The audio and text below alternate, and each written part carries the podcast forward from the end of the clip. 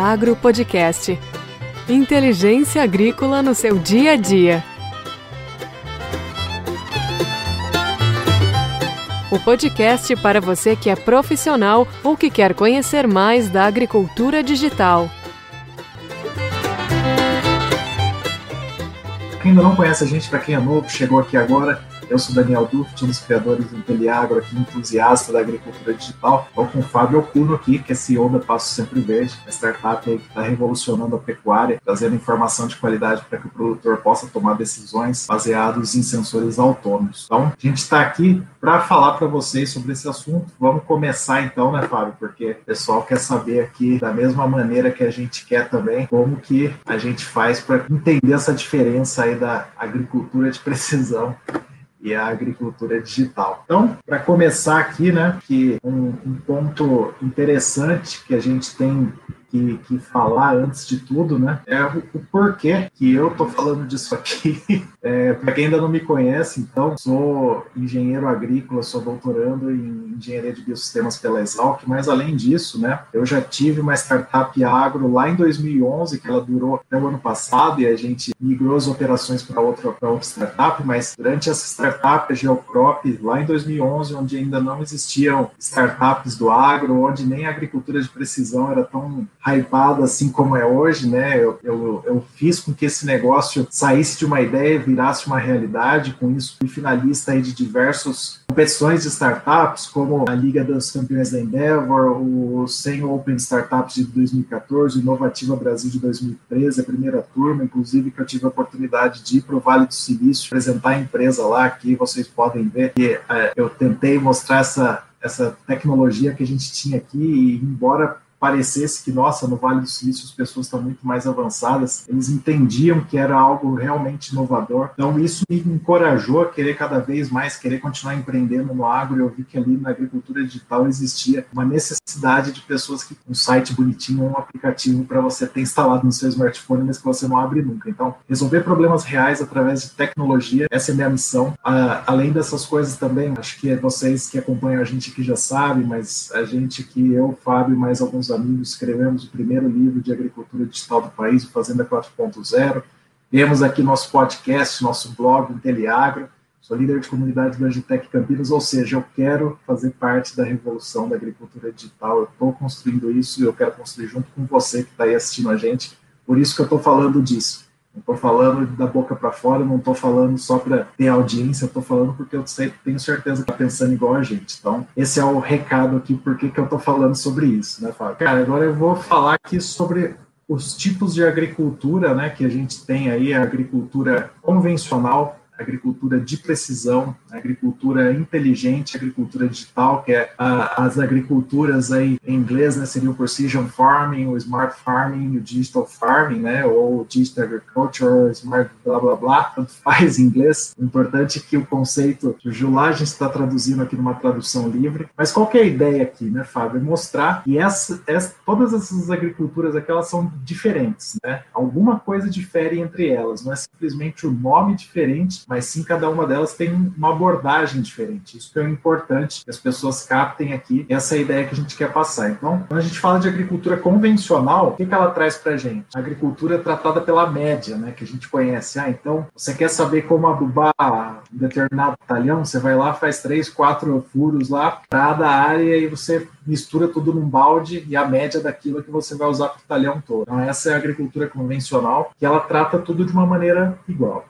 A agricultura de precisão já traz a variabilidade, então a gente consegue ver que nesses pontos, por exemplo, que eu usei lá na convencional, cada um vai ter a sua diferença. Isso aí faz com que você tenha mais precisão na análise. Não vou falar muito aqui agora porque a gente vai entrar mais a fundo, mas essa é a diferença. Quando se fala de agricultura inteligente, talvez você não esteja olhando ali para pontos diferentes, como que a agricultura se comporta ali, mas sim, ah, eu tenho uma massa de dados e se eu fizer uma análise de tudo isso, ela pode me trazer alguns insights pensando no contexto geral da propriedade, da fazenda da produção, e isso aí vai fazer com que eu consiga otimizar processos sistemas através desses dados. Isso é agricultura inteligente. E a agricultura digital ela junta as duas anteriores. Então, é, como já demos esse spoiler aqui, fica aí com a gente que você vai ver que cada uma delas é diferente, cada uma delas tem a sua unicidade ali. E o legal disso tudo é que você pode trabalhar com todas e deve, né? Eu acho que essa é a grande dica. Não se prenda a uma coisa só, não seja especialista de uma única coisa, seja especialista de todas elas, porque todas essas coisas precisam ser integradas para que você seja um, um, profissional que vai tratar da agricultura do futuro, né, Fábio? Isso aí, acho que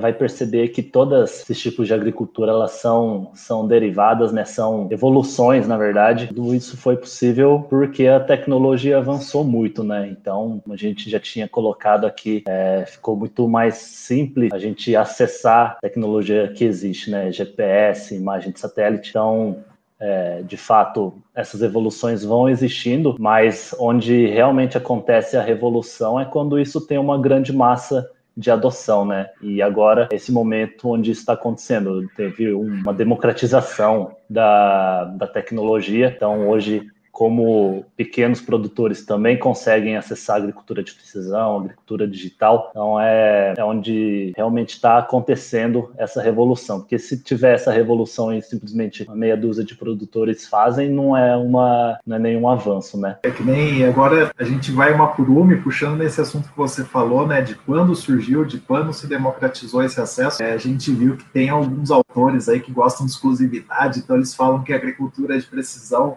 chegou no Brasil lá na década de 80 já, porque as pessoas tratavam diferentemente cada área e tudo mais.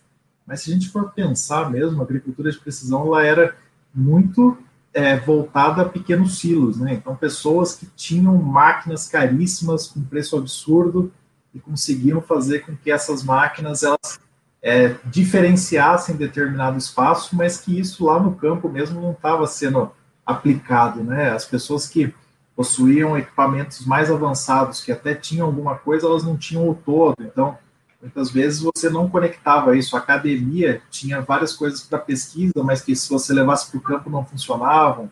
Então, pode até ter começado na década de 90, nos anos 2000, mas a gente vê que existe uma adoção mesmo que começa a ser aquela curva de, de taco de hockey que a gente fala, né? É quando a gente começa a ter o, a, o barateamento de soluções de posicionamento, né? A agricultura de precisão, então, ela dá para você, da melhor forma possível de entender, a individualização, e para você ter individualização em campos gigantescos, faz individualizar isso é você ter uma latitude e longitude diferente para cada informação que você tem. Como que você tem isso? Usando os, os os GPS, né, os sistemas de posicionamento globais aí. E isso só foi possível aos civis de pouco tempo para cá, né? Então, lá nos anos 80, 90, você começa a evolução disso. Aí você pode ter acesso ao GPS, mas são aparelhos absurdamente caros, né? Que você tem, que pagar aluguel de sinal para conseguir ter acesso a ele. Pouquíssimas pessoas tinham acesso. E quando a gente começa a ter é,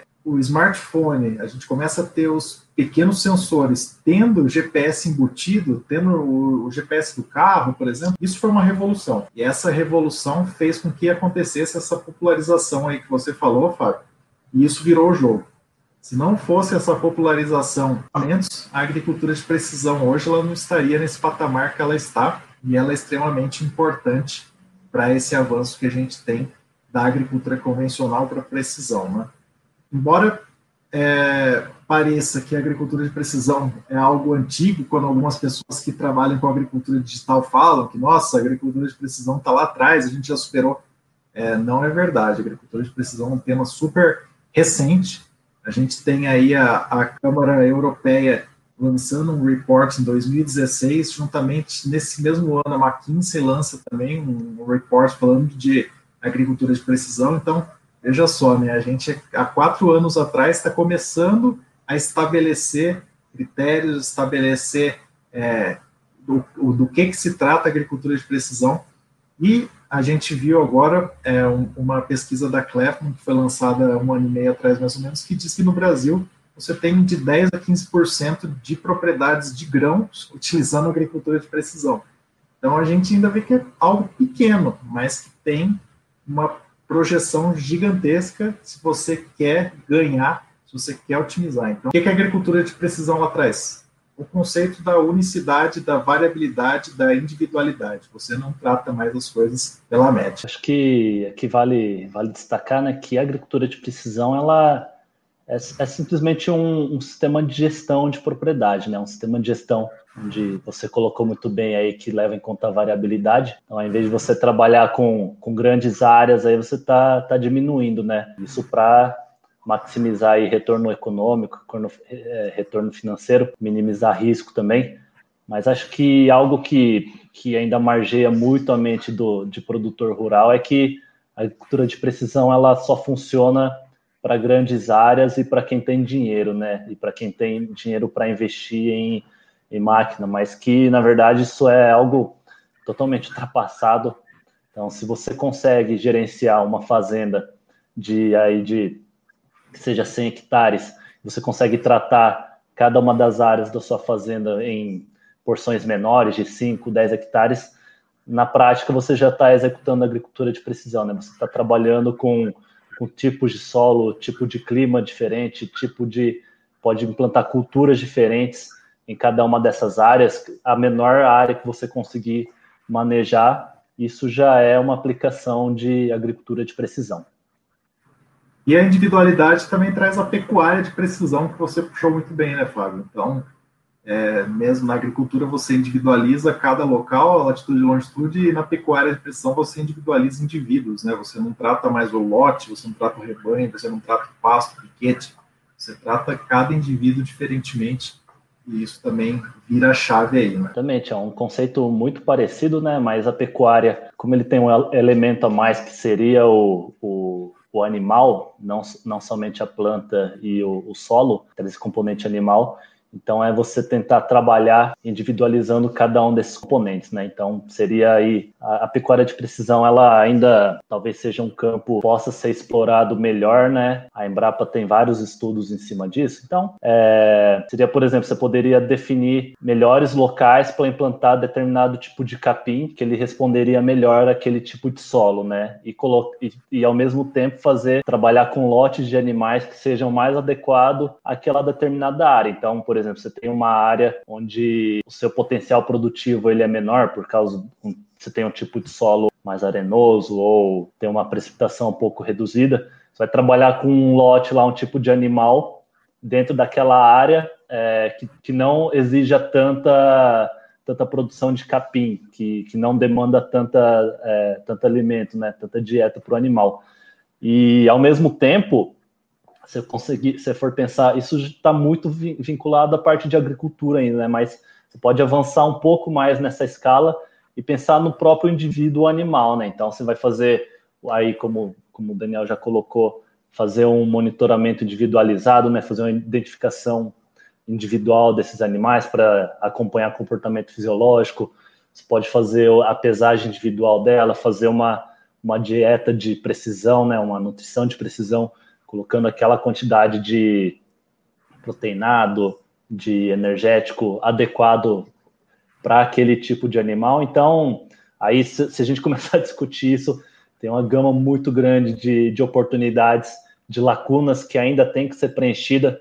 Acho que dá até para a gente fazer uma, uma live só, só falando sobre oportunidades para a área de pecuária de precisão.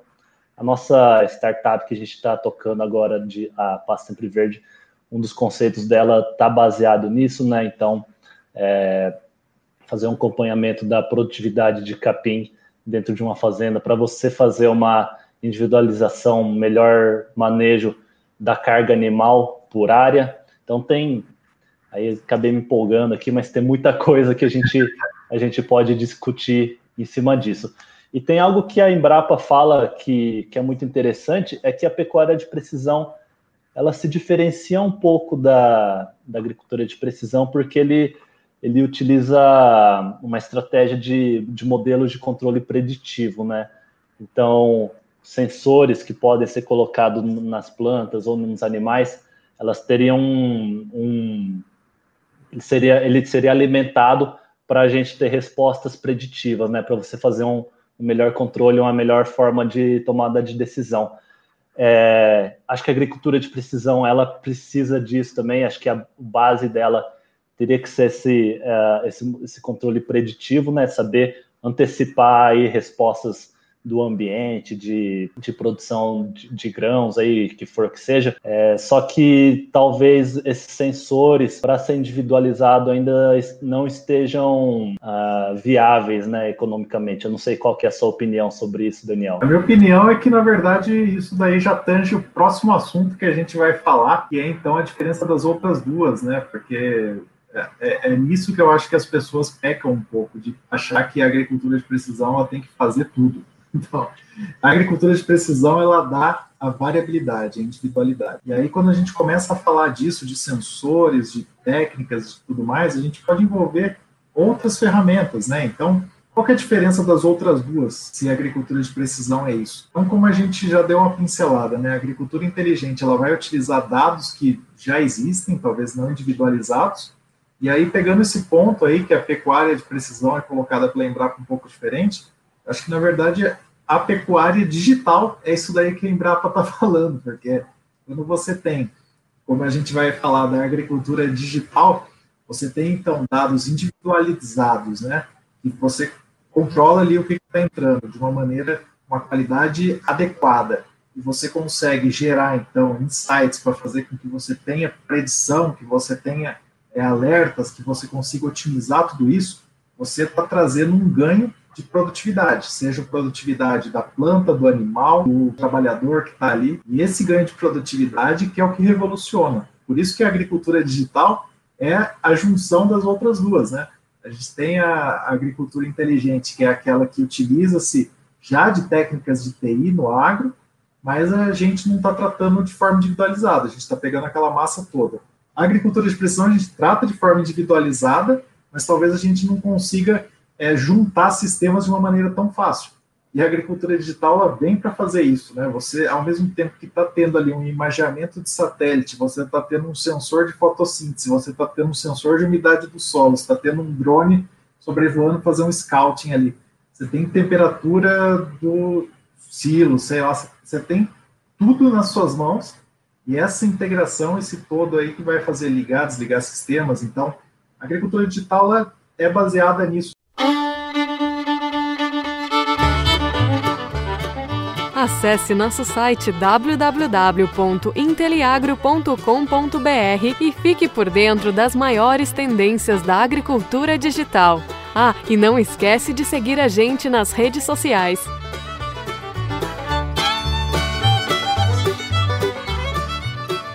Você está sensoriando, individualizando, tratando esse grande volume de dados, né, esse big data, e fazendo isso atuar em alguma ponta, isso é agricultura digital. Então, a gente já falou aqui o que é agricultura digital, o que é agricultura 4.0, que é, enfim, vocês sabem o que, que é, mas qual que é a grande diferença? Está aí. Você passar desse tratamento individualizado, você passar de analisar dados de uma forma robusta como um todo, individualizar esse tratamento de dados e trazer sempre o objetivo maior, que é aumento de produtividade. Isso que eu concordo, então, é, eu acho que essa pecuária de precisão é a pecuária digital, porque ela está exatamente falando isso, você gerar essas análises preditivas que consigam responder isso daí dentro da pecuária. Aí agora só para a gente falar das vantagens da agricultura de precisão, né? E, e aí você pode ficar à vontade, para hora que você quiser me interromper aí, fique tranquilo, que é um bate-papo. Mas eu acho que as vantagens da agricultura de precisão é você levar para os quatro componentes principais, né? Primeiro falando da agricultura, depois a gente pode levar para a pecuária. É você pensar em individualidade em todos esses processos, seja no preparo do solo, no plantio, nos tratos e na colheita. Lá no preparo do solo, você amostrar é, individualmente, você fazer com que essas amostras de solo sejam tratadas de uma maneira não uniforme, que cada uma delas represente algo, que você consiga é, fazer um mapa de como que está a fertilidade do seu solo, consiga fazer a correção dele, né? Tudo individualizado. O plantio, você pense aí numa plantabilidade, pensando em tipo de solo, pensando em diferentes tipos de abordagem que você vai ter. É, nos tratos, você fazer a famosa taxa variada, que é o que todo mundo gosta na, na agricultura de precisão, né? Seja isso para insumos, para adubação, para pós-adubação, para qualquer coisa que você vai fazer. E a colheita idem, né? Você então tem aqueles é, mapas que você já está esperando, diferenças de produtividade ali dentro daquele talhão, pensando que você vai ter diferentes indivíduos ali dentro você colhe otimizando isso e já criando um novo mapa para você para o próximo ano, né? Então você sabe quanto você colheu em cada pedaço de, de chão ali, e isso vai te fazer ter essa individualidade aí. Então a vantagem é você trabalhar nessa individualização em todos os momentos. Qual é a diferença se você vai trabalhar com agricultura, é, você quer fazer agricultura digital, mas não pensa nisso? Você simplesmente está fazendo uma agricultura convencional inteligente, que é o que a gente falou ali. É, você não está tratando individualmente e a gente sabe que dentro de qualquer talhão, aí, por mais uniforme que ele seja, você tem variação. Tratando essa variação da maneira que ela deve ser tratada, isso aí faz com que os ganhos de produtividade sejam enormes, que os gastos com insumos sejam diminuídos e que com tudo isso você aumente a sustentabilidade nos três pilares, né, tanto social, econômico quanto ambiental. É, Fábio? Muito bom. É, eu acho que aqui é, é, muito bom você ter colocado esses quatro pontos, porque muitas vezes a agricultura de precisão ela é realmente tratada só como taxa variada, né? Eu acho que isso, isso meio que ficou na cabeça das pessoas, porque talvez seja a aplicação mais, mais comum, né? Mais corrente que acontece aí, mas é, a agricultura de precisão ela, ela, é muito mais do que isso, né? Ela é um, talvez seja aí esteja nos campo, no campo da, da operacionalização, da gestão e da operacionalização, mas tratando tudo de forma individualizada, né? Então, se você faz, por exemplo, uma aplicação de defensivo, aí aplicando somente nos locais onde ele é realmente necessário, isso também é agricultura de precisão, né?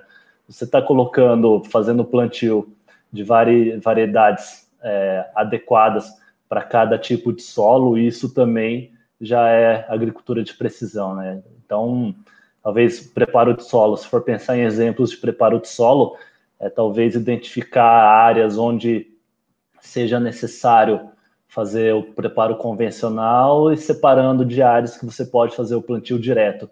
Isso também, com certeza, é aplicação de agricultura de precisão. Isso aí, você tem hoje sensores diferentes, sensores né, para solo, para planta, é, os drones, os satélites, tudo isso pode ser usado para individualizar ali. E aqui só puxando para esse ponto aqui, que, que acho que é importante a gente falar, quando a gente trabalhava no centro de pesquisa com agricultura de precisão, né, a gente era do time de agricultura de precisão lá, nosso colega Guilherme Sanches, né, do, do Ciência em AP aí, ele chegou uma vez dos Estados Unidos de um congresso falando assim para a gente, nossa, gente, agora ninguém mais fala de agricultura de precisão, todo mundo só fala em IoT, internet das coisas, internet das coisas. E eu acho que o principal recado que ele trouxe naquela bagagem é, né, a agricultura de precisão ela foi entendendo que ela poderia ir se modernizando, então ela poderia começar a captar, a capturar dados, né, de uma maneira mais é, contínua e não simplesmente você ter um sensor lá que você passa e depois passa de novo e passa, mas sim continuamente você capturando esses dados. E isso daí já faz mais de seis anos, né, Fábio? Acho que é. Então a gente vê aí que a academia ela sempre está um passo à frente, né? Mas é, como a gente falou lá no começo, para a realidade das propriedades ainda está a passos não tão largos assim. a gente espera que no futuro próximo isso possa ser bem diferente, né? Porque você tratar essa individualidade das culturas, toda essa parte da agropecuária como um todo, você fazer isso de maneira individualizada é, é o que vai trazer o salto de produtividade. Se a gente começar a digitalizar processos numa agricultura convencional, provavelmente a gente traz um incremento tão pequenininho e no fim do dia ela nem vale tanto a pena, né? Como a gente já falou aqui na segunda passada. É, Daniel, só queria colocar também aqui que muitas pessoas elas imaginam que você colocando agricultura de precisão você vai ter um salto de produtividade incrível dentro da sua fazenda, né? Que Na realidade, não é essa a função, o objetivo final da agricultura de precisão, né? A agricultura de precisão ela serve para você otimizar processos, né? Então, no local onde você precisa adubar mais, você vai colocar mais adubo. Onde tem um potencial produtivo menor, você vai aplicar menos, né? Então, na verdade, você vai otimizar o uso. Isso, exatamente. Você vai otimizar o uso de insumos aí, racionalizar melhor. E não você fazendo uma agricultura de precisão, seu produtividade vai ter um salto aí de 20%, 30%. Exatamente, é, é, um ponto importante que você lembrou aí, porque as pessoas sempre pensam em produtividade como é, toneladas a mais, como bushels a mais, e não é isso, né? A produtividade é você ter uma maior lucratividade, vamos dizer assim. Então, se você conseguir ter maior produtividade na sua colheita, colhendo mais e gastando menos combustível, isso você está aumentando a produtividade. Se você conseguir ter a produtividade em toneladas, porque você adubou mais, é mais produtividade. Você consegue fazer com que um, uma fazenda como um todo ela extraia o máximo dela e você gaste o menos possível, é produtividade, né? Então, é você trazer esses ganhos em todos os momentos e conseguir racionalizar o máximo possível o uso, seja de adubos, seja de inseticidas, seja de qualquer defensivo, de fungicidas, etc., aplicando na hora certa, no lugar certo. Né? Até queria responder aqui nosso amigo Paulo Zac do Agro Resenha, ele perguntou se a pecuária de precisão era você aplicar na hora certa, no lugar certo. Eu acho que é, é, é bem isso, assim, né? Você saber onde aplicar, mas só que se você não falar o quando você vai aplicar também, utilizar essa variável tempo, aí a gente falou muito da latitude e longitude, mas a variável tempo é super importante. Então, a agricultura de precisão se preocupa também com isso, e é isso que vai ser um dos pilares né, da agricultura digital. Então, por que, que a agricultura digital ela depende da agricultura de precisão? Se a gente pensa só na, na, agricultura digital como é, uma digitalização de processos, em que você vai ter um grande volume de dados, você vai tratar esses, esses dados. Se você está fazendo simplesmente uma agricultura convencional pela média, e você tem uma fazenda que tem 30 talhões, você não vai ter um grande volume de dados, você vai ter 30 dados, né? Então, já vai faltar ali um primeiro pilar que quando você pensa em Big Data, você vai não ter esse Big Data aí. A individualização, você não fazer algo simplesmente para o todo, né? Então, ah, eu vou otimizar aqui processos e vou fazer um grande ganho para a fazenda toda.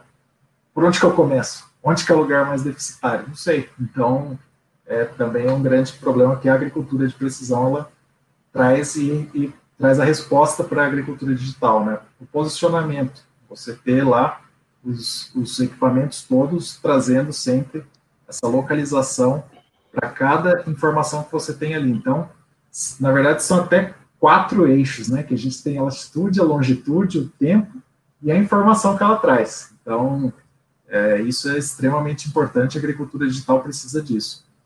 O sensoriamento, né? A agricultura de precisão é, é genial aí na quantidade de sensores que ela cria, que ela consegue é, trazer de outras realidades, né?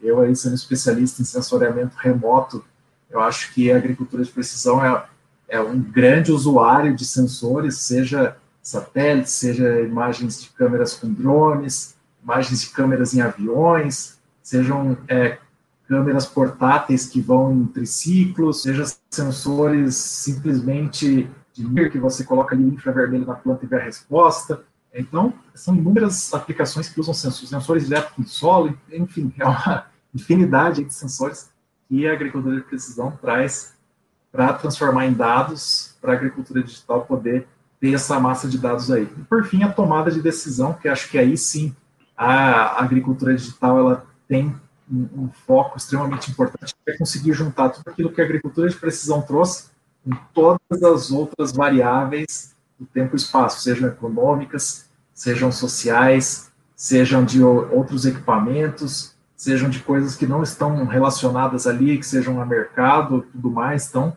você juntando tudo isso e tendo essa massa crítica para poder tomar decisão de uma maneira que traga insights, né, é, e não simplesmente que traga todas as informações e deixe na mão do produtor ou do engenheiro agrônomo dele para responder, mas que traga insights do que fazer, isso vai ser a grande vantagem que a agricultura de precisão traz para a agricultura digital e que mostra que uma não convive sem a outra, né? Que esse é o, é o nosso recado aqui. E se você quer simplesmente trabalhar com agricultura de precisão nos dias de hoje, não quer entrar nesse mundo da agricultura digital, você vai ficar atrasado 10 anos. Se você quer trabalhar com agricultura digital e não vai pensar na individualização, você vai estar fazendo algo aí que vai ser substituído em pouco tempo. Então, importantíssimo isso, né, Fábio? Acho que esse recado aí que a gente queria deixar aqui, que é, são diferentes, mas você precisa trabalhar com todas elas, senão não vai dar certo ser um empreendedor, um criador de produtos ar. Eu acho que o recado que a gente pode colocar aqui, que as pessoas têm que lembrar saindo daqui, é, é exatamente esse, né? A agricultura digital, ela, ele vem para subsidiar a aplicação da, da agricultura de precisão. Então, sem ela, sem essa gestão de informação, sem esse esse big data que a gente consegue com a agricultura digital, é, sem o uso da agricultura de precisão com essas informações, na verdade ela, ela tem pouco, pouco, pouco benefício, né? Então, a gente está falando de, por exemplo, de dessas quatro variáveis, né, que dependem: longitude, latitude, tempo e informação, né, para agricultura de precisão. É, a gente tinha um, tem um colega nosso que é pesquisador na área de, de cana-de-açúcar, o Sérgio Castro. Ele fez um trabalho muito bacana com o uso de, de nitrogênio na, na, na cana-de-açúcar e a variável tempo foi uma das dos indicadores que mais trouxeram respostas né, no manejo.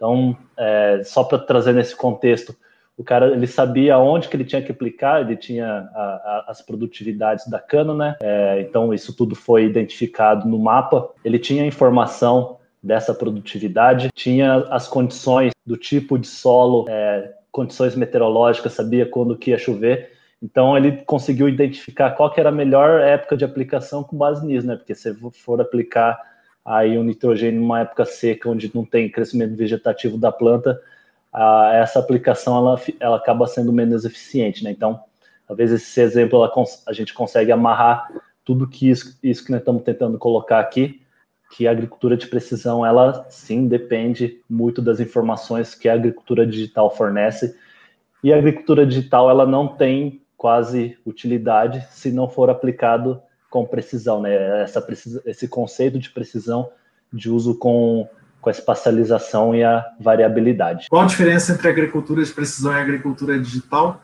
É que você tem algo complementar, né? Uma você está simplesmente pensando em pegar um grande volume de informações e transformar isso é, em, em, volume de, de dados que tragam insights possíveis de tomar decisões é, pautadas nele.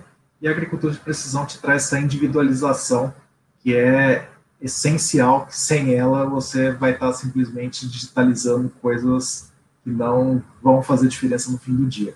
Então, acho que esse é o nosso recado. Agradeço de novo. E queria deixar aquele recadinho, né, antes de você dar seu tchau aí, quem está aqui com a gente. A agricultura digital ela é um processo, ela não é um produto, e um processo, obviamente, precisa de todos eles aí trabalhando juntos. Agricultura digital agricultura inteligente tudo mais. Fábio, brigadão. Obrigado, gente. Vou respeitar o tempo de vocês aí, não vou me alongar, o Daniel já passou todos os recados. Obrigado aí todo mundo que vem acompanhando e até a próxima. Um forte abraço.